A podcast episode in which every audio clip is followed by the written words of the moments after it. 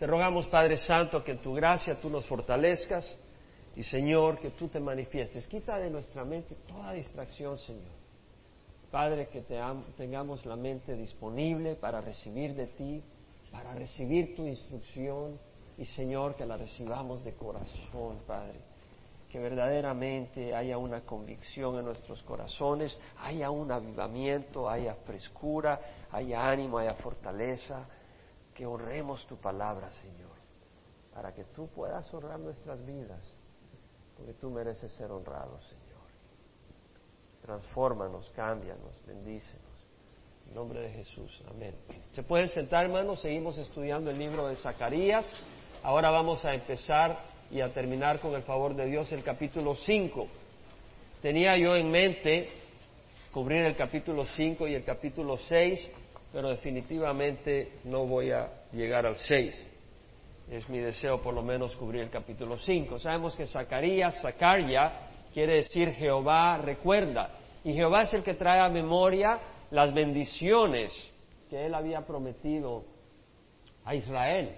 Por supuesto, él también había prometido eh, disciplina y tuvo que traer disciplina, pero ahora era el momento de traer esas bendiciones y recordar las bendiciones a su pueblo. Sabemos que el pueblo había sido disciplinado, el pueblo de Israel había sido llevado al exilio en el año 586 antes de Jesucristo debido a su idolatría, debido a su rebeldía a la voz del Señor y sufrieron el castigo de Dios.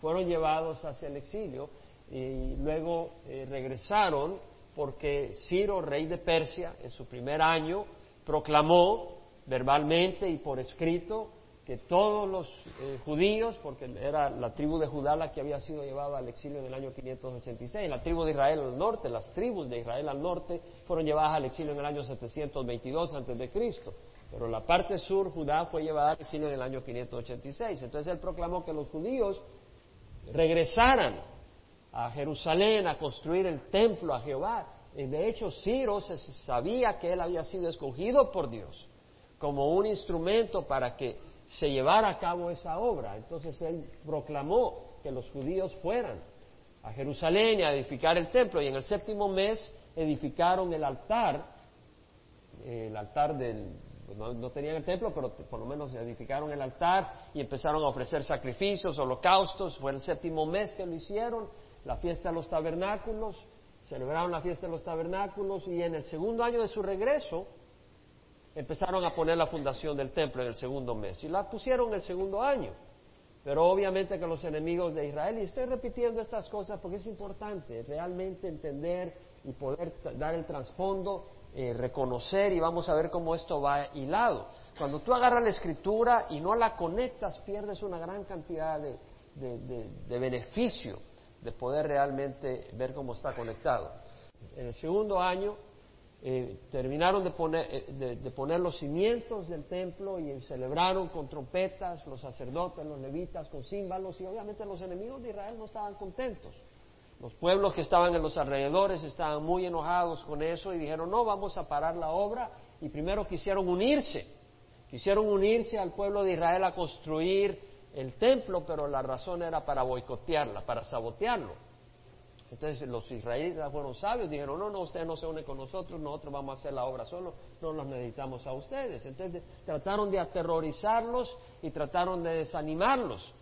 Entonces eh, consiguieron a sueldo personas para que ellos eh, pudieran eh, boicotear la obra de afuera, atemorizándolos, dándoles incertidumbre y miedo. Finalmente lo lograron.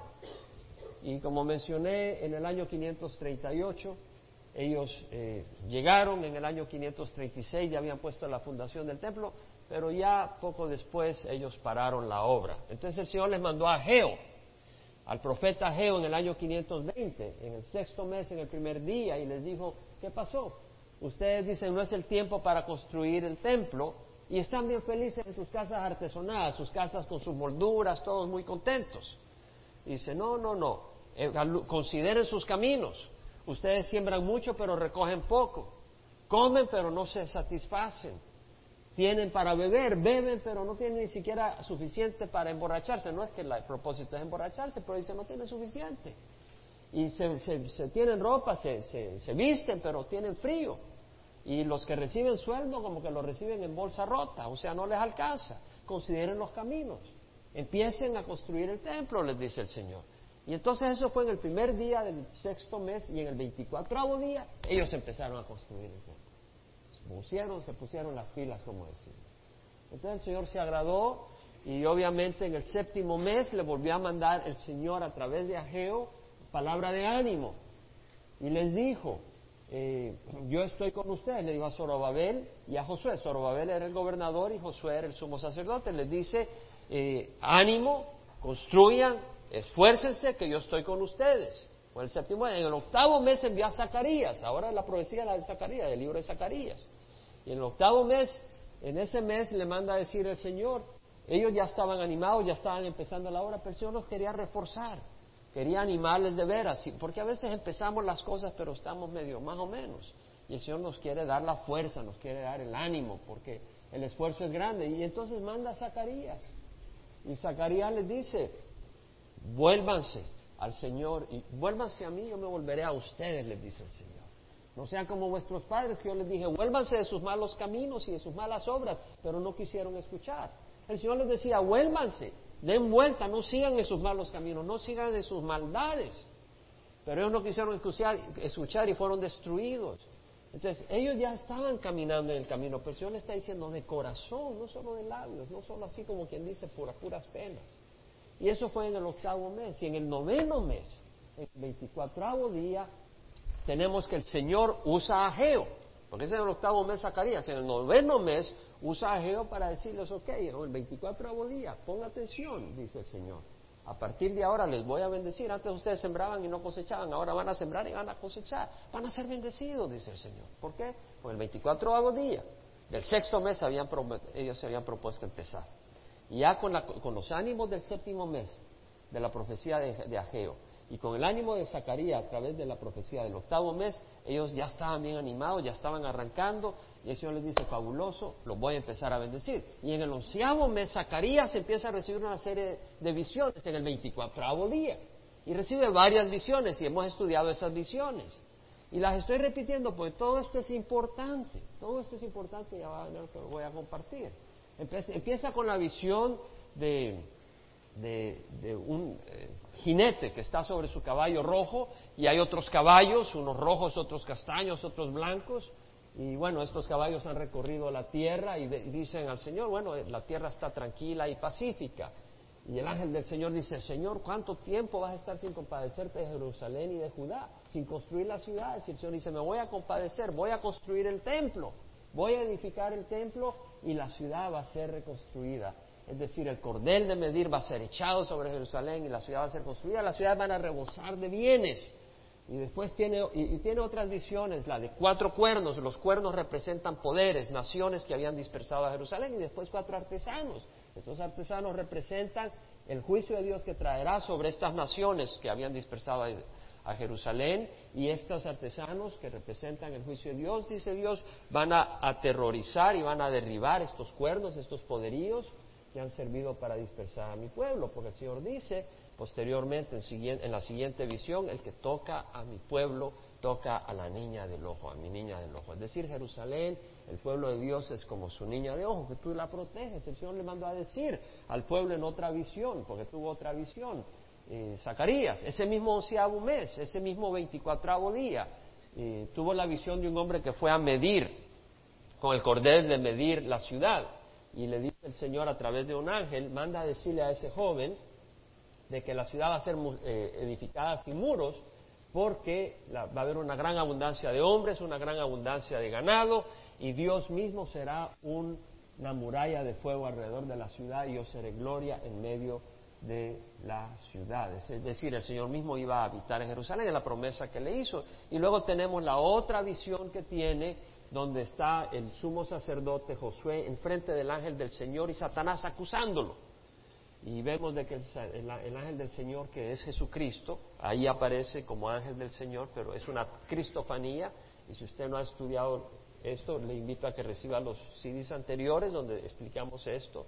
Jesucristo está ahí y el ángel del Señor, eh, que es Jesucristo ahí, no es que sea un ángel creado, pero es una cristofanía y está ahí. Eh, Josué con sus ropas sucias, siendo acusado por el, por el, diablo, y el Señor le dice, el Señor te reprenda, el ángel del Señor, porque el Señor ha escogido a Jerusalén, le manda a quitar las ropas sucias y le pone ropas limpias, ropas de gala, y luego tenemos la visión del el, candelabro de oro, que es una base de oro que tiene siete brazos, una de oro enfrente y luego tres brazos a un lado, tres brazos al otro lado, y al tope tiene sus lámparas, es decir, sus platillos de oro donde hay aceite que arden y pues, que iluminan, y había un bulbo, un contenedor, un recipiente de aceite del cual fluía aceite hacia las lámparas, y ese contenedor, ese recipiente, estaba siendo suministrado por dos árboles de olivo, y esos árboles de olivo representaban a Zorobabel, y a Josué. Y, de hecho eran los siervos de Dios por los cuales estaba fluyendo el Espíritu Santo para animar al pueblo de Dios a llevar a cabo la obra de Dios. Eso, todo eso lo estudiamos. Muchas visiones, ¿verdad? Muchas visiones que vemos. ¿Por qué todo esto? Eso es bien importante. ¿Por qué todo esto? Hermanos, los judíos podían sentir en sus huesos el reto de una obra tan grande llevar a cabo, y lo mencionamos un poco la semana pasada, llevar a cabo la obra de Dios con recursos pequeños y con tanta oposición, y aún los líderes espirituales, ante ver las personas con su actitud pecadora, se podían desanimar. Y el Señor le dio a su pueblo varias visiones, palabra fresca, relevante, viva, donde decía, va a ser construido el templo. Yo estoy con ustedes, sigan adelante. Y no le dio una visión a Zacarías ese onceavo día, le dio ese onceavo mes, ese primer veinticuatravo día, no sé, le dio varias visiones. De hecho, hoy vamos a estudiar el capítulo 5, que es una visión más, y luego el próximo domingo el capítulo 6, que son las últimas visiones que le da el onceavo mes, pero después le sigue hablando el Señor. Y la razón es que para poder continuar la obra de Dios es importante saber que Dios está con nosotros. Ellos tenían que saber que iban a poder terminar la obra es bueno tener la certeza de que vas a poder terminar la obra que estás empezando. A nadie le gusta empezar algo si sabe que no va a terminar. Y si tú no tienes la fe de que vas a terminar, no lo vas a hacer. Es bueno saber que vas a poder terminar, tener esa esperanza. Y por eso el Señor le daba esa palabra al pueblo a través de sus profetas. Levanta a dos profetas, a, a Zacarías y a Geo. Sabía también los líderes espirituales poder saber, porque el Señor cuando le quitó el manto sucio a, Josué, lo viste de ropa de galas y le está diciendo en un, en un mismo día será quitada la iniquidad de Israel. Y era bueno para el pueblo de Israel saber que un día iba a ser limpio de toda su iniquidad. Los líderes podían sentirse que no era en vano. Yo como pastor puedo sentir un gran ánimo cuando recibo la palabra del Señor que me anima, porque hermanos, a veces vemos personas que les compartes y todo y luego terminan de nuevo en el lodo y uno dice, Señor, ¿qué está pasando? Y el Señor te dice, tú sé fiel, no estás trabajando en vano, no estás arando en vano, tarde o temprano van a haber fruto. Y, es, y por eso, hermano, tú no puedes servir al Señor y depender de lo que ves con los ojos. Tienes que servir al Señor y depender de la voz del Señor. Eso es muy importante. Porque muchas veces, aún, aún dentro de las ovejas, ves que como que no están poniendo atención, como que, que ahí van de nuevo por el camino torcido y me dice, Señor, ¿qué estoy haciendo? Estoy perdiendo mi tiempo.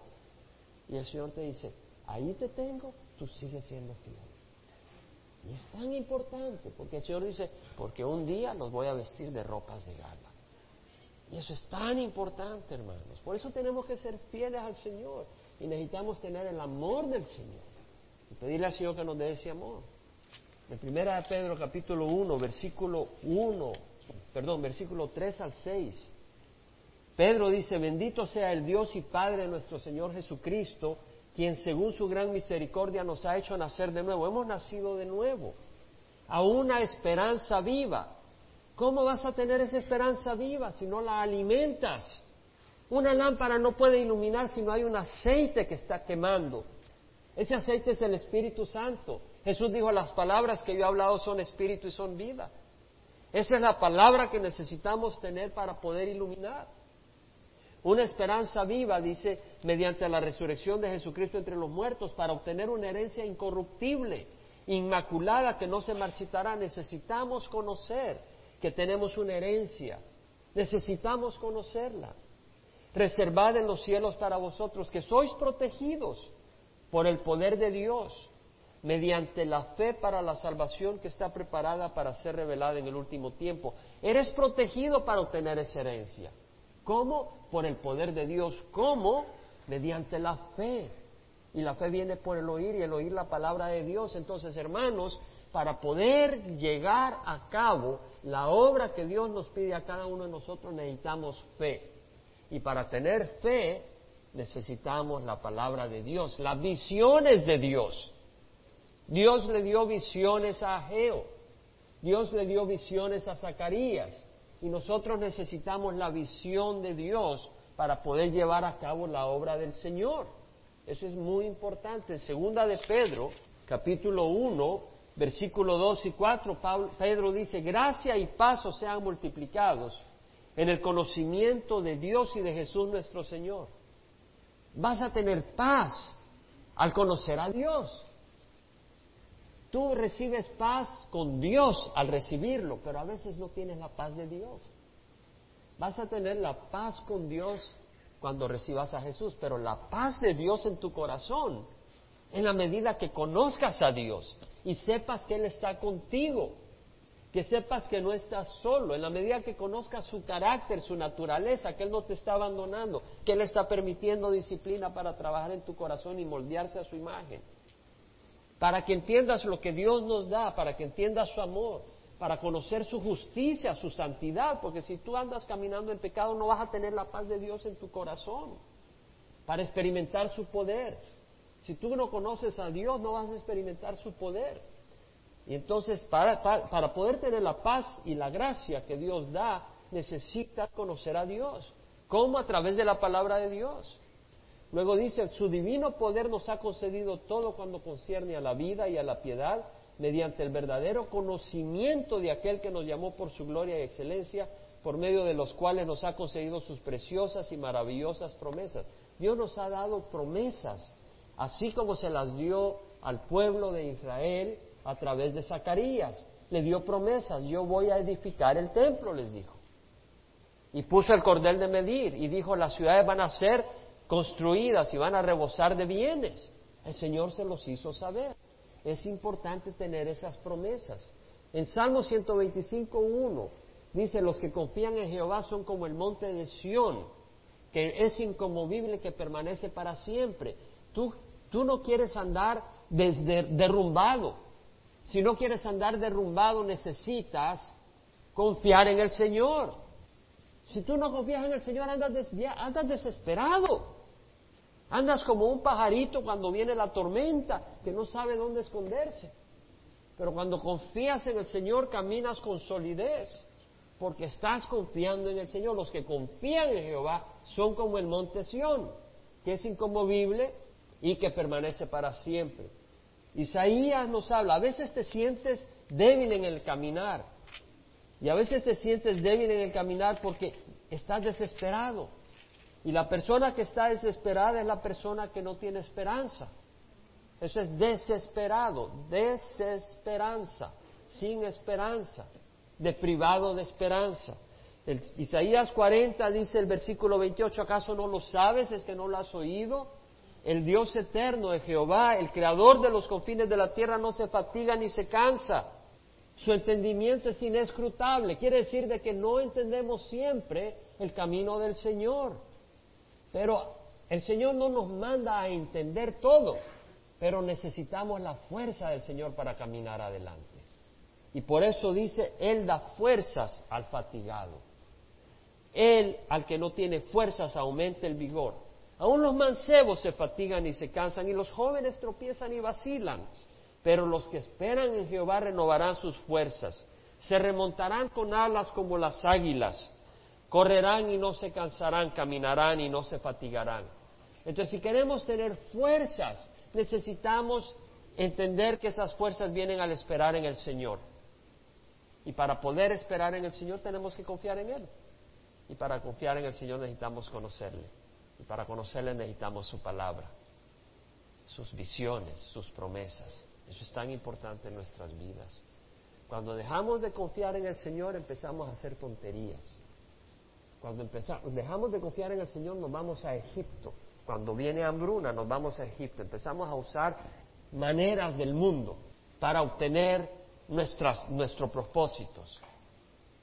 No es así. Empezamos a robar, empezamos a mentir, empezamos a engañar. Perdemos la esperanza en el Señor, ya no nos importa caer en fornicación, porque ya, está, ya nos sentimos sucios, nos sentimos apartados de Dios. Y necesitamos estar constantemente alimentados de las promesas del Señor. Habría tanto que quisiera compartir ahí, pero tenemos que cubrir el capítulo 5. Así que vamos a entrarle. Una visión más. Alcé de nuevo mis ojos, y este es el onceavo mes, en el 24 día. Y he aquí un rollo que volaba. El rollo, en aquel tiempo no escribían en libros, no existía la tecnología de libros. Entonces en pieles escribían. Y esas pieles estaban enrolladas en carizos, carrizos o rodillos. Entonces tenían dos rodillos. En la medida que desarrollabas un rodillo, desarrollabas el material en un rodillo, lo vas leyendo y luego lo, lo, enrollabas en el de abajo. Y así estabas desarrollando y enrollando, de manera de poder leer. Entonces vemos que dice, alcé de nuevo mis ojos y miré aquí un rollo que volaba, era un rollo volador. Y me dijo el ángel, ¿qué ves? Este es el ángel que se le aparece y le está constantemente interactuando con Zacarías. Le dice, ¿qué ves? Una vez más. Le pregunta, ¿qué ves? ¿Por qué? Porque, no porque no sabía el ángel, pero el Señor le está diciendo a través del ángel a Zacarías, pon atención a mi palabra, pon atención a mi visión, y lo dijimos el domingo pasado, el año pasado. Pon atención a la palabra de Dios, que no sea algo que vuele frente a tus ojos como una mosca y ni te diste cuenta que pasó. A veces te fijas más en las moscas que en la palabra de Dios. Ahí está la mosca, ahí, ahí esta mosca no me deja en paz. Y la palabra de Dios, ahí pasó la palabra de Dios, entró y salió. Pon atención, Pongamos atención a la palabra, es la palabra de nuestro Creador.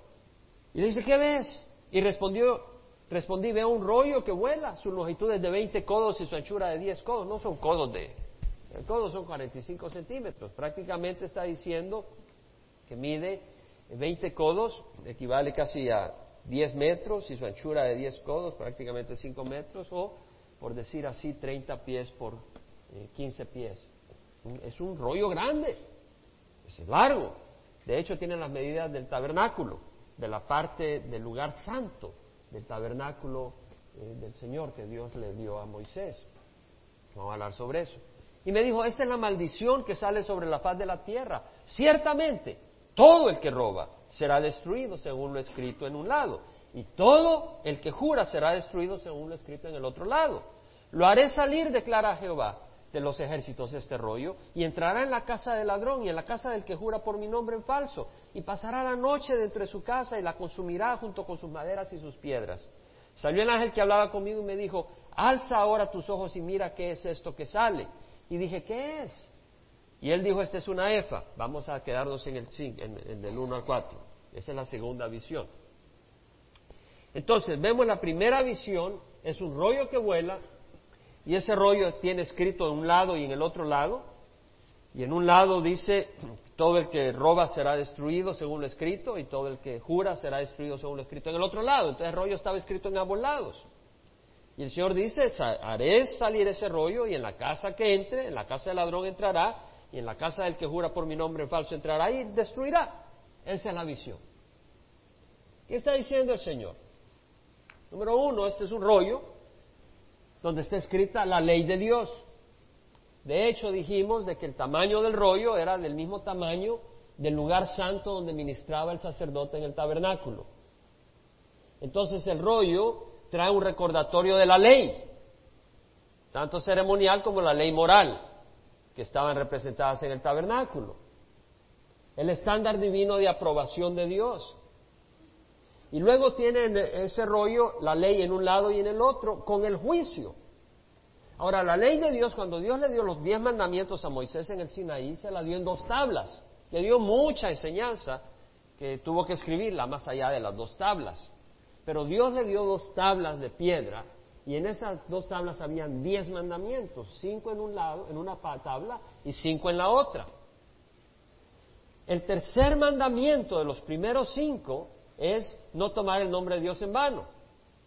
Era el central de esos primeros cinco. Entonces, si tú veías la tabla de Moisés, ahí, en el centro de, una de las tablas estaba no tomar el nombre de Dios en vano. En los otros cinco mandamientos, el central, el octavo mandamiento, es decir, los otros cinco mandamientos, el tercero de ellos, el octavo de los diez mandamientos es no robar. Entonces lo que estamos viendo acá, que está usando prácticamente el centro de ambos grupos de mandamientos para referirse a toda la ley. Y está hablando del juicio que viene. La palabra del Señor nos dice que el que viola una ley, viola la ley. No tienes que violar los diez mandamientos para ser violador de la, ley, de la ley.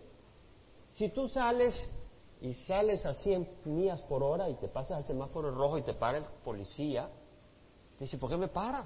Porque has infraccionado la ley. No, pero yo no he matado a nadie hoy. Yo no he robado. Lo siento, mi amigo. Y más si llevas alcohol en las venas. Te meten preso. Eres infractor de la ley. Y el Señor lo dice, cualquiera que guarda toda la ley, pero tropieza en un punto, se ha hecho culpable de todos, porque el que dijo no cometas adulterio también dijo no mates. Y si tú no cometes adulterio pero matas, te has hecho transgresor de la ley. Entonces nosotros somos transgresores de la ley. Porque la ley condena, la ley no salva a nadie. La ley nos empuja hacia Jesucristo, que es la única salvación que tenemos. Ahora bien, vemos acá que eso nosotros venimos al Señor y el Señor nos perdona, pero eso no nos da libertad para seguir caminando en el pecado, ¿cierto? Porque si realmente hemos venido al Señor, vamos a ser lavados y ya no vamos a querer caminar en el pecado. Entonces vemos acá que dice la palabra del Señor que será destruido. La palabra destruido es ser vaciado. La palabra en el, hebreo es naká, quiere decir ser vaciado, ser limpiado, ser lavado, ser, ser purgado de todo, quedar desolado. Puede significar ser cortado del pueblo de Dios. O quiere decir también ser barrido. Eso puede significar. Entonces, aquel que viola la ley va a ser destruido. Veamos que dice ciertamente, todo el que roba será destruido, todo el que jura será destruido, ciertamente. Dios es santo, Dios es justo y su juicio es certero. Dios nos ha dado su palabra y la palabra se va a cumplir. Y la palabra de Dios dice que el que peque será destruido. Así de sencillo. A menos que se arrepienta y venga Jesús. Pero si no, vas a ser destruido. Y mira que dice todo aquel que peque. Todo el que roba será destruido. Todo el que jura será destruido. Todo. El Señor no hace acepción de personas. No importa que sea una artista o una modelo, va a ser destruida. No importa que sea un hombre poderoso con mucha influencia, va a ser destruido.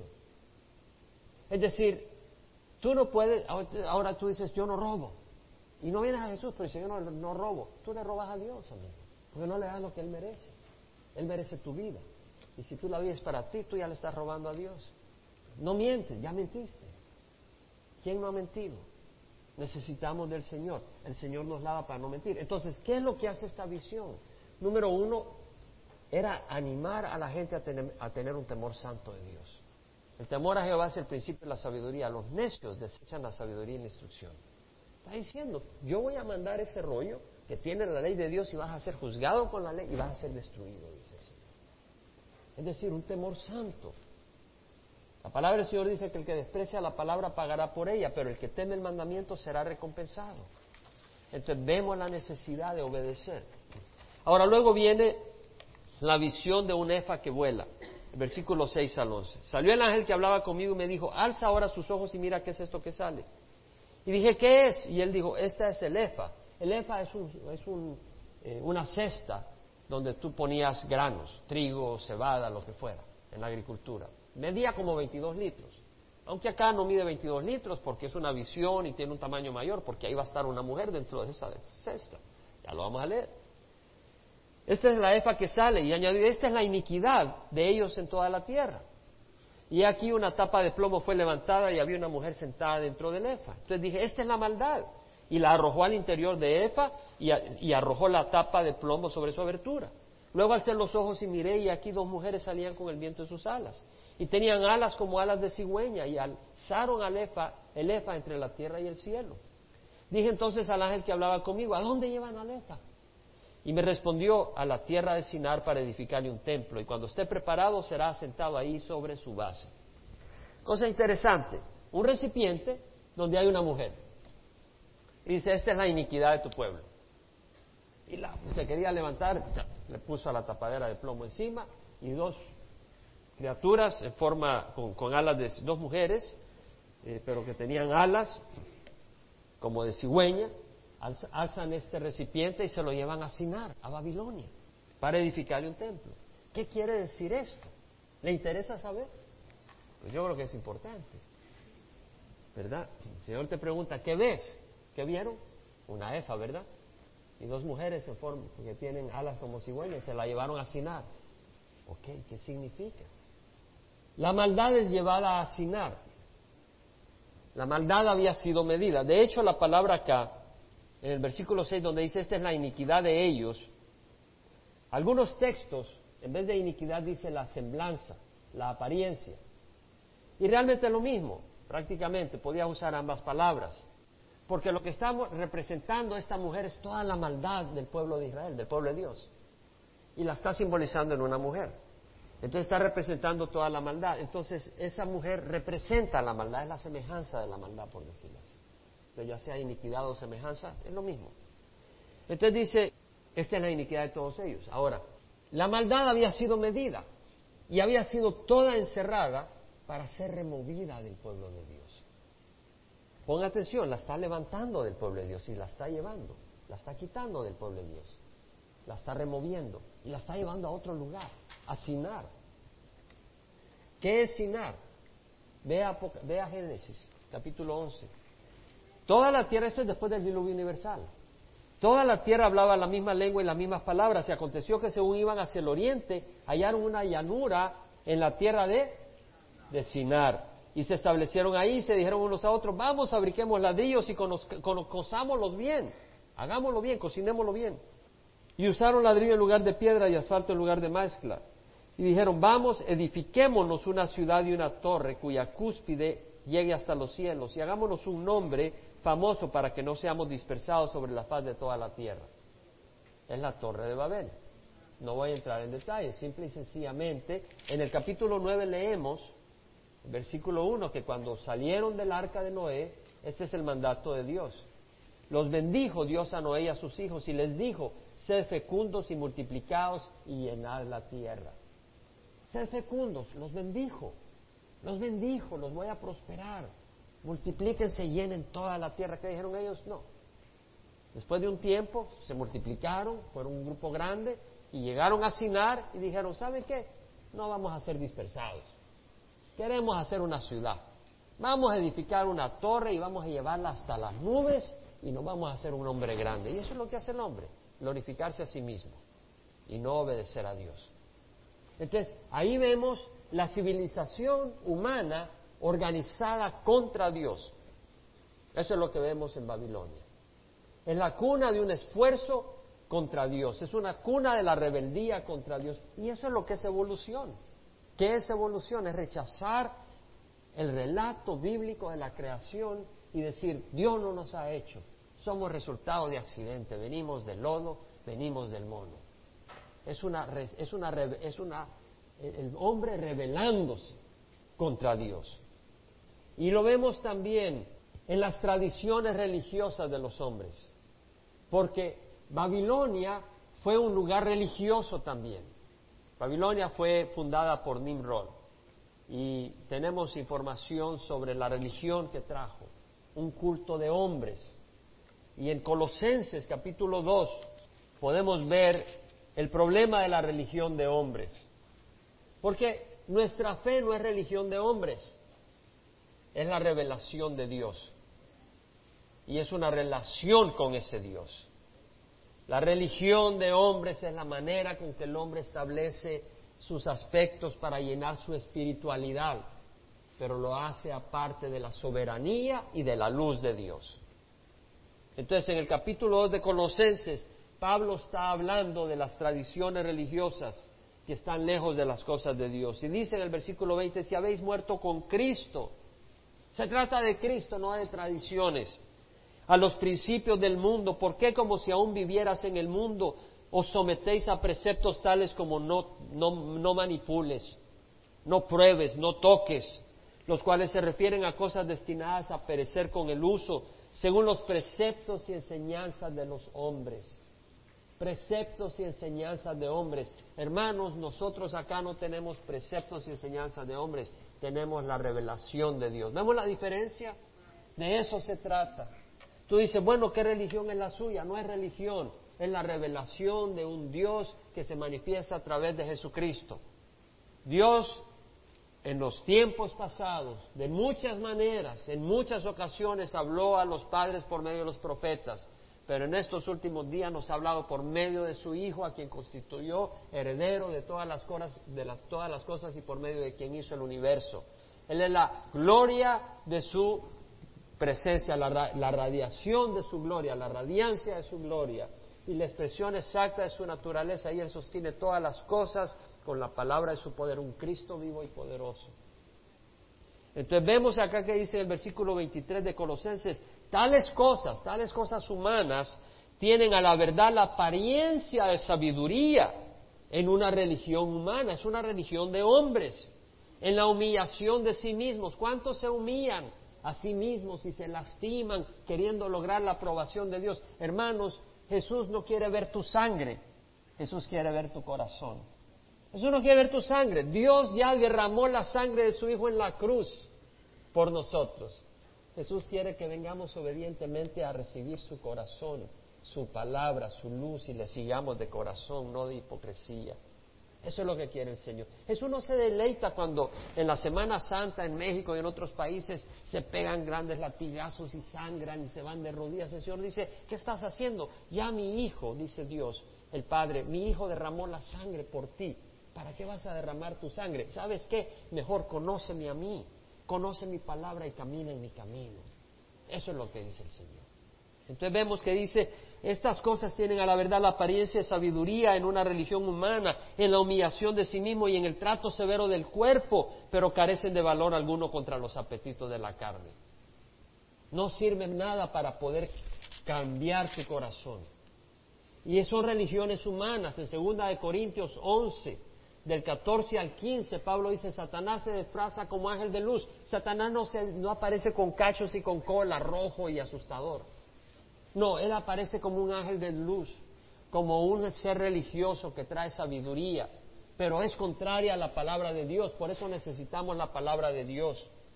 No es de sorprender, dice Pablo, que sus servidores, los servidores de Satanás, se disfracen como servidores de justicia, cuyo fin será conforme a sus obras.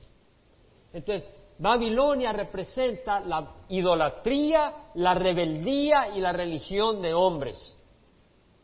Eso es lo que representa. Rebeldía contra Dios, idolatría y religión de hombres.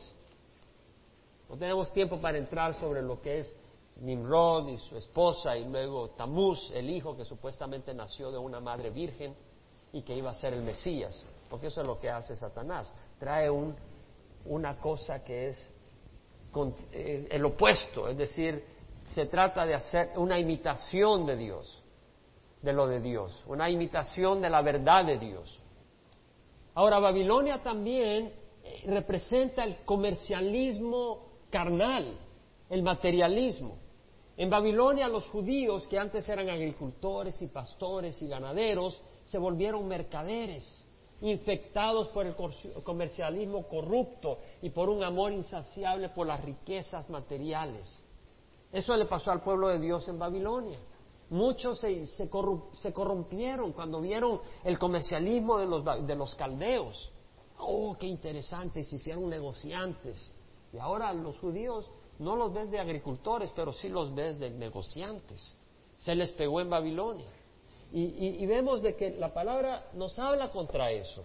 Eh, no contra un negocio, pero contra un negocio manejado con la codicia y la avaricia.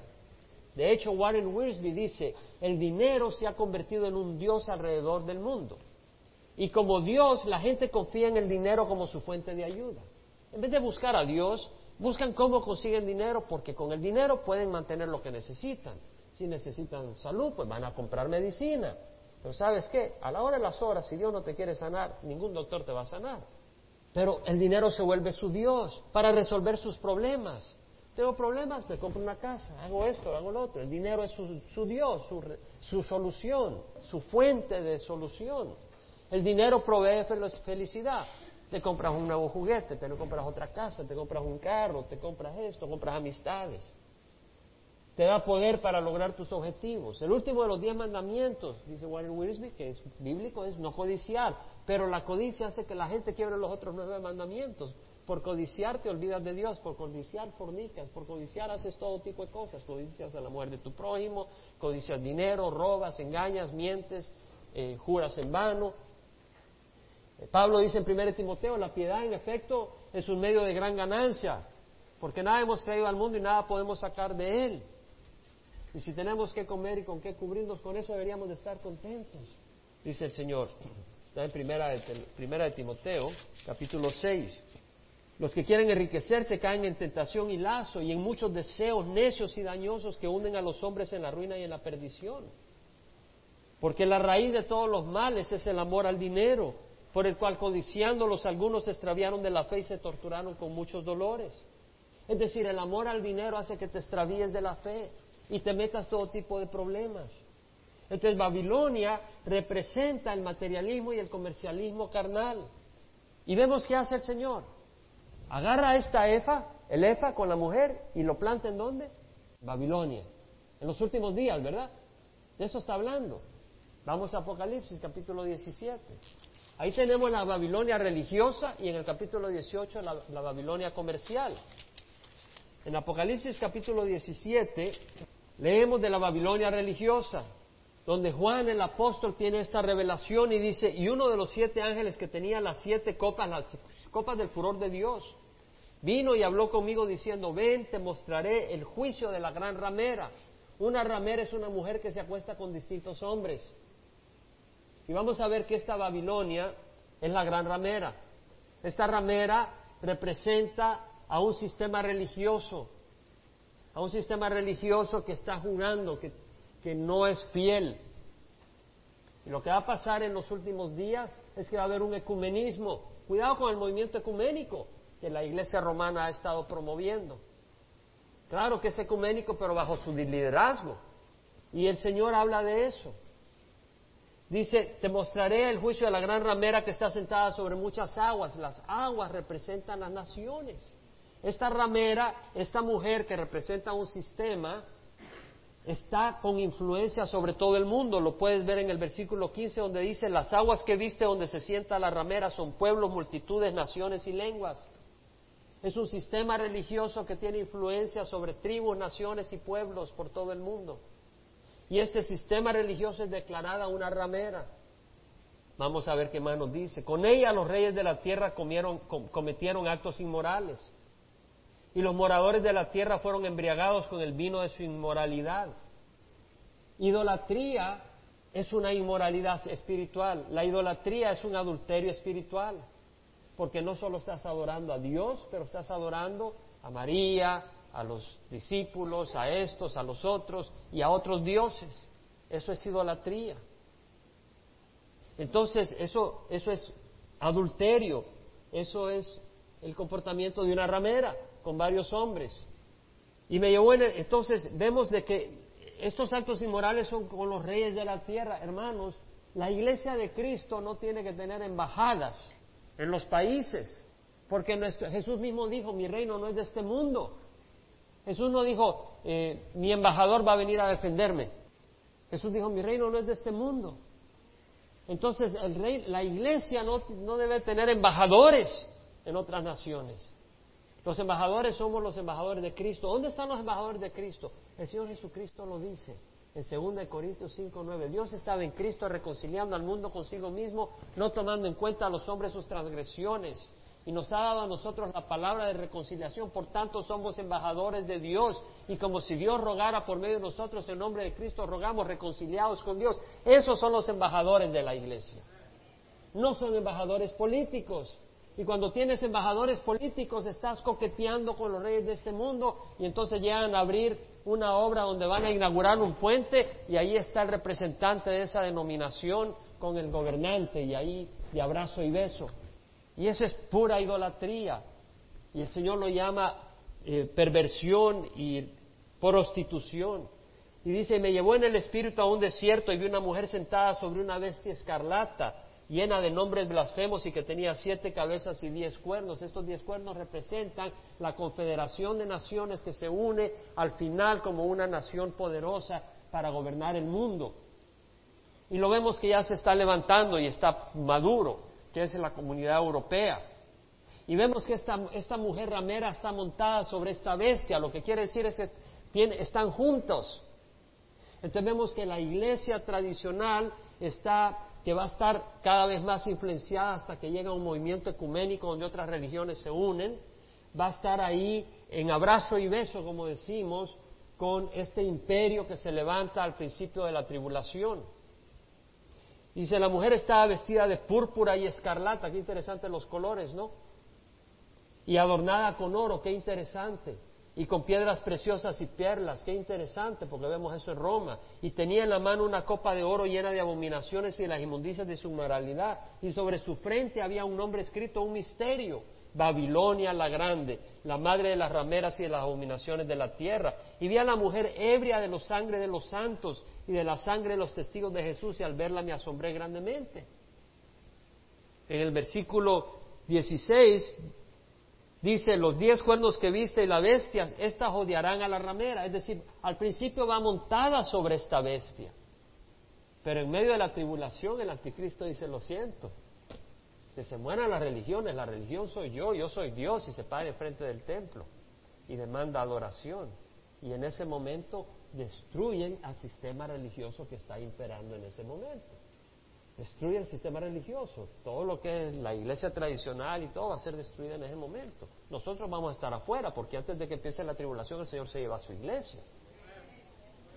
Pero vemos acá que dice la dejarán desolada y desnuda y comerán sus carnes y la quemarán con fuego, porque Dios ha puesto en sus corazones el ejecutar su propósito, que tengan ellos un propósito unánime. Esta comunidad de naciones están unidas y den su reino a la bestia, al anticristo, a la bestia del anticristo, hasta que la palabra de Dios se cumplan. Y la mujer que viste es la gran ciudad que reina sobre los reyes de la tierra. ¿Qué ciudad reinaba sobre los reyes de la tierra en el tiempo de Juan? Roma, no era Jerusalén. Entonces vemos acá una referencia de Roma. Por eso los ojos no deben de estar puestos en una denominación, hermanos. Eso no vino a establecer denominaciones. ¿Verdad? Él vino para que viniéramos y buscáramos de Él. Esa es la Babilonia religiosa. Pero también hay una Babilonia comercial. Vámonos al capítulo 18.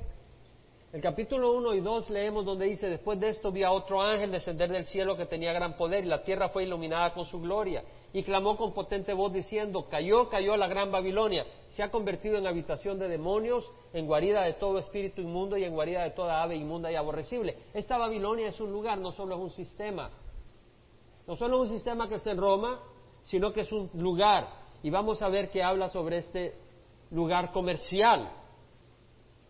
El versículo 9, porque no voy a cubrir todo, dice, y los reyes de la tierra que cometieron actos de inmoralidad y vivieron sensualmente con ella, llorarán y se lamentarán por ella cuando venga el humo de su incendio. Es decir, Dios va a destruir a esa Babilonia física.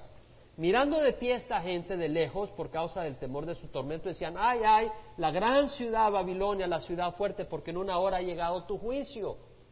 Y los mercaderes de la tierra lloran y se lamentan por ella porque ya nadie compra sus mercaderías. Cargamentos de oro, plata, es decir, es una Babilonia comercial, nadie compra sus mercaderías. Oro, plata, piedras preciosas, perlas, lino fino, púrpura, seda y escarlata, toda clase de maderas olorosas, y todo objeto de marfil, y todo objeto hecho de maderas preciosas, bronce, hierro y mármol, canela, especies aromáticas, incienso, perfume, mirra. Versículo 14, el fruto que tanto has anhelado se ha apartado de ti, y todas las cosas que eran lujosas y espléndidas se han alejado de ti versículo 15, los mercaderes de estas cosas que se enriquecieron a costa de ella se pararán de lejos a causa del temor, de su tormento, llorando y lamentando, diciéndose, ay, ay, la gran ciudad que estaba vestida de lino fino y púrpura y escarlata, adornada de oro y piedras preciosas. Versículo 21, un ángel poderoso tomó una piedra como una gran piedra de molino y la arrojó al mar diciendo, así será derribada con violencia Babilonia, la gran ciudad, y nunca más será hallada. Versículo 24, en ella fue hallada la, gran, la sangre de los profetas, de los santos y de todos los que habían sido muertos sobre la tierra. Hermanos, en los primeros años del cristianismo fueron miles los que murieron en Roma. Ahora algunos piensan de que Babilonia va a ser literalmente edificada en los últimos días y que se está refiriendo a la Babilonia literal. Pero en el capítulo 17 vemos que está hablando de Roma, porque la ciudad que reina sobre los reyes de la tierra en el tiempo de Juan no era Babilonia, era Roma. Entonces vemos que hay una Babilonia religiosa y una Babilonia comercial. En los últimos días todo el, imperio europeo se concentra en Roma y hay un comercialismo. Ahora en Efesios el Señor nos guarda no solo de la prostitución religiosa, pero nos advierte del comercialismo y del materialismo, del cual aquí muchos latinos cuando vienen a Estados Unidos caen como moscas en la miel y caen atrapados. Venimos de Latinoamérica, tal vez de situaciones económicas imposibles y acá vemos posibilidades económicas y nos olvidamos de Dios. Nos olvidamos de Dios, hermanos. El corazón del hispano se endurece en Estados Unidos. Se lo digo. Váyase al campo misionero, vaya a Latinoamérica, la gente está con hambre por la palabra de Dios. Están con hambre, pero acá, no, pues podemos, podemos andar con el, con el iPod y con el iPad y con esto y con el otro. Hay tantas cosas, y Facebook y Twitter y todas esas cosas. Y, hay gente que está, pero sin nada en otras partes, muriéndose por conocer a Dios, porque saben de que la respuesta en sus vidas es Dios. Pero acá te llena de otras cosas. Mira en Efesios 5, versículo 3 al 6, que dice el Señor, que la inmoralidad y toda impureza o avaricia ni siquiera se mencionan entre nosotros. La avaricia la pone el Señor a la par de la inmoralidad, como corresponde a los santos. Ni obscenidades, ni necedades, ni groserías que no son apropiadas, sino más bien acción de gracias. Porque con certeza, con certeza sabéis esto, que ningún inmoral, impuro, avaro, que es idólatra, la avaricia, la codicia es idolatría ¿Cuánta gente no está adorando? Eh, eh, salió un nuevo gadget. Tienes que tener el último gadget. Y, no mires qué celular traes tú, no me voy a poner a fijar, pero hay personas que tienen que tener el último celular que tiene mil gigabytes de memoria. Ya sale uno que te sonríe y que te acaricia la espalda si te duele la espalda. Ya a comprar ese último.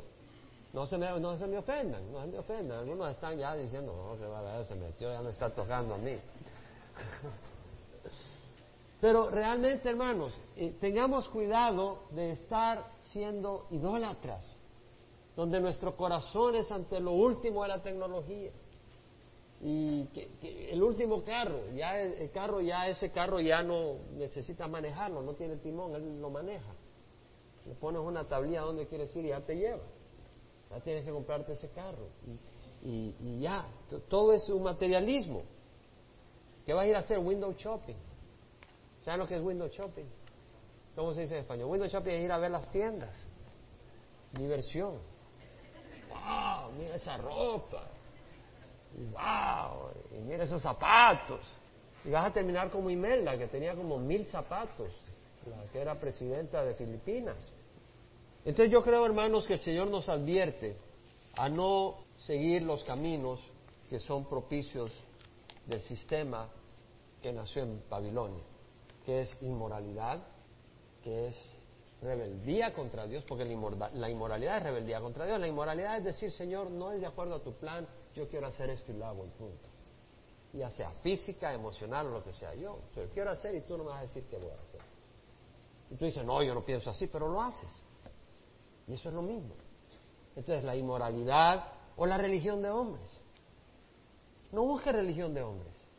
Porque la religión de hombres, si tú la buscas es porque tú quieres la aprobación de hombres, te estás engañando, porque al final de cabo, quien te va a juzgar es Dios. Y más te vale que estés caminando con Dios aquí, porque cuando tú te mueras, quien te va a juzgar es Dios mismo. Entonces el Señor por amor nos advierte. Y luego cuidémonos de la codicia. Realmente, hermanos, tal vez te vas a comprar un gadget de último modelo, ¿por qué no te ahorras ese dinerito y lo usas para servir a alguien que está con hambre en Latinoamérica y que no tiene la palabra del Señor. Mejor usa los fondos de una manera sabia. El dinero no te pertenece, le pertenece al Señor. Hermano, usted habla como que es lija.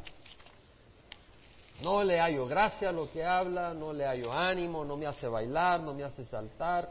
Yo no sé qué vengo a hacer acá. Mm. Tal, vez a ti, tal vez a ti te sientes así cuando vienes a la congregación. Yo quisiera ver un poco más de emoción, hermano. Yo quisiera ver un poco más de color. Qué bueno que piensas así. Qué bueno que estás aquí, porque si piensas así vas a oír lo que te voy a decir. Había un hombre hace dos mil años y él escribió una carta a la iglesia de Corinto. Y les dijo, vosotros veis las cosas según la apariencia exterior. Dicen, las cartas son severas y duras, es decir, pesadas y fuertes. Pesado, ¿cuánto? Qué pesado lo que está diciendo.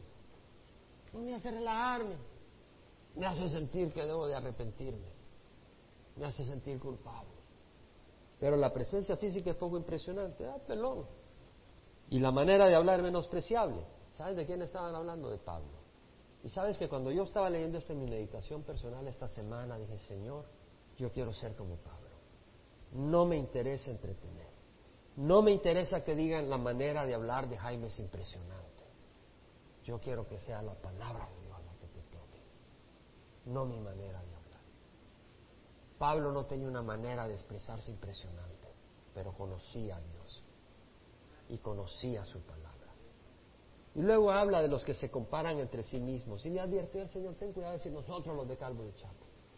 Dice, no nos atrevemos a contarnos ni a compararnos como algunos que se alaban a sí mismos. Para ellos, pero ellos midiéndose a sí mismos y comparándose consigo mismos, nosotros somos así. Ellos no son así. ¿Sabes qué? No nos comparemos con nadie. ¿Qué tal si lo que hacemos mejor es buscar del Señor en espíritu y verdad y seguirle? Y meditando decía, ¿sabes, Señor?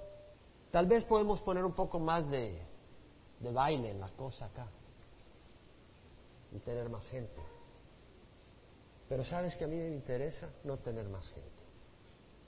Me interesa que se comparta la palabra de Dios, que conozcas a Dios y que seas transformado por el Señor. Aquí hay muchos en esta congregación, porque si el Señor con dos se transformó el mundo, imagínate si aquí cada uno de nosotros realmente está apasionado por Jesús. Imagínate si cada uno de nosotros estuviéramos apasionados por Jesús de verdad. Quería escribirle a alguien esta semana esto. Y el Señor me dijo, ¿sabes qué? No se lo digas, porque se me hace que no le va a gustar. Se me hace que puedo romper mi relación con esa persona. Pero eso es lo que quisiera escribirle. Cuando te mueras, ¿qué va a decir la gente que fue tu pasión? Y yo sé que no van a decir que tu pasión es Jesús. Te hago esa pregunta a ti. Cuando te mueras, ¿qué va a decir la gente que fue tu pasión? Para algunos el hacer ejercicio, el, el hacerse músculos. Para otros la belleza física. Para otros ser un experto en alguna área. Para otros las mujeres. Para otros las riquezas. Cierra los ojos y contéstate tú a ti mismo. Cuando te mueras, ¿qué va a decir la gente? Fue tu pasión. Y lo más importante, ¿qué va a decir Dios cuando estés en su presencia? Porque si tu pasión no es Jesús, hay otro ídolo ahí. Y se llama idolatría. Y lo que muestra es tu falta de conocimiento de Dios. Dios nos ama. Dios nos ama. Dios es bueno. Dios es misericordioso. Y bueno, Pablo dice, dicen de mí, las cartas son pesadas y fuertes. Y tal vez tú hayas pesada y fuerte esta predicación de hoy. La presencia física poco impresionante y la manera de hablar menospreciable. Pablo conocía la palabra de Dios. Y dijo, me temo que así como la serpiente con su astucia engañó a Eva, vuestras mentes sean desviadas de la sencillez y pureza de la devoción a Cristo. ¿Te das cuenta? Cómo algunas personas están quitando los ojos de la devoción de Cristo. Puedes abrir los ojos si gustas. Hablaba el 31 de una interacción que tuve con un señor que se me acercó cuando estaba leyendo la palabra de Dios. ¿Se acuerda alguno que estuvo acá? Lo que esta persona me empezó a querer discutir, me dice, las iglesias están débiles, me dice. ¿Sí le digo? Quería decirle que Jesús dijo que su iglesia, las puertas del Hades no prevalecerán sobre ella. Yo estoy convencido. Pero el Señor me dijo, no le digas más, porque la verdad yo quería seguir hablando con Jesús allí donde estaba. Pero me llamó la atención porque este hombre me empezó a decir, le falta poder a la iglesia ver sanidades. Le digo, ¿sabes qué? Después le dije, yo he experimentado sanidad. Yo he sido instrumento de Dios para que otros sean sanos, no porque sea nadie en especial, pero he orado y otros han sido sanos. Y he visto sanidad en mi hijo milagrosamente y en mí personalmente. Pero él me decía que lo que era importante era la sanidad. Le dije, ¿sabes qué? Le digo, en, en la congregación que yo pastoreo, hay gente que está viniendo al Señor. Hay gente que está siendo transformada. Hay gente que ha dejado las drogas, que ha dejado la fornicación, ha dejado el alcohol hay poder. No, no, no, no. Estoy hablando de poder de sanidad. Digo, Dios no siempre sana. ¿Por qué? Me dice. Y le empiezo a explicar. El mismo Pablo tenía un aguijón en la carne y Dios lo usó para traerle humildad. Esa no era enfermedad. No voy a arguirle, dije contigo sobre eso. Pero le dije, pero acuérdate que Timoteo le dijo, toma agua con vino porque pasas enfermo del estómago. ¿Por qué no lo sanó? Me das dos, tres ejemplos. ¿Por qué no me das más ejemplos de lo que Dios hace cuando sana? Sí, pero te estoy queriendo decir que Dios no siempre sana. Todo lo que tenía este hombre era ver sanidades. Se había desviado de lo más importante, de Jesucristo. Tú puedes estar tan embebido en ver sanidades, en ver esto y lo otro. ¿Sabes cuál es mi interés? Que al final Jesús diga, yo fui glorificado en ti. Hiciste mi voluntad me conociste, me buscaste, no por lo que te iba a dar, sino porque me amaste. Y eso es lo más importante. Pablo dice, aunque yo sea torpe en el hablar, no lo soy en el conocimiento. De hecho, por todos los medios os los hemos demostrado en todas las cosas. Hermanos, el propósito de Calvary Chapel Manuel es conocer a Dios, darlo a conocer, vivir en su amor y honrarle. Y el propósito, y te digo, lo que a mí me mueve es la pasión por el Señor y su palabra. Yo no voy a andar por otra razón. Puedo decirlo, Pablo lo podía decir, yo creo que tú lo puedes decir, si realmente esa es la verdad. Pero si tú no es la verdad, no lo digas porque es una hipocresía. Pero yo te invito, cierra los ojos y dile al Señor, heme aquí, enamórame, tócame, Quiero conocerte, quiero caminar en tus caminos, quiero experimentar tu amor y tu bondad. Haz negocio con el Señor. ¿Qué tal si empezamos así el primer año, el primer, el primer domingo, perdón, de este año? ¿Qué tal si empezamos con ese compromiso de Señor, heme aquí? Y de nuevo, si Dios, si tú no le puedes decir a Dios lo que me mueve, es mi pasión por ti, y si tú no puedes decir que cuando te mueras la gente no va a, decir, va a decir, este vivió como un hombre sin rumbo o como una mujer sin rumbo. Pero si pueden decir la pasión de fulano era Dios, qué bueno. Y si tú puedes saber que Dios mismo sabe eso, qué bueno. Ríndele el corazón al Señor. Dice la palabra del Señor, si confiesas con tu boca a Jesús por Señor y crees en tu corazón que lo resucitó de la muerte, serás salvo. Porque con el corazón se cree para ser justo y con la boca se declara para salvación. Porque todo el que invoca el nombre del Señor será salvo. Es decir, con el corazón crees que Dios murió y resucitó. Porque Dios lo hace saber a través de su Espíritu Santo. Y si lo crees, ya estás adelantado. Pero no eres salvo hasta que con tus labios declares a Jesús por Señor. Si lo quieres hacer y nunca lo has hecho, pues no sé, tal vez en el salón familiar hay otras personas que nunca han recibido a Cristo, ora conmigo, ahí donde estás. Padre Santo, sé que tú vives. Te ruego perdón por mis pecados. Pongo mi fe en Jesucristo nomás. La sangre que derramó en la cruz es pago suficiente por mis pecados. Hoy recibo a Jesús como mi Señor y mi Salvador. Dame tu espíritu para caminar en rectitud y hacer el bien. Te doy gracias, Señor, por entrar en mi corazón. En nombre de Jesús. Si has hecho esta oración, te invito a que camines de acuerdo a la luz de Dios. Te vamos a regalar una Biblia.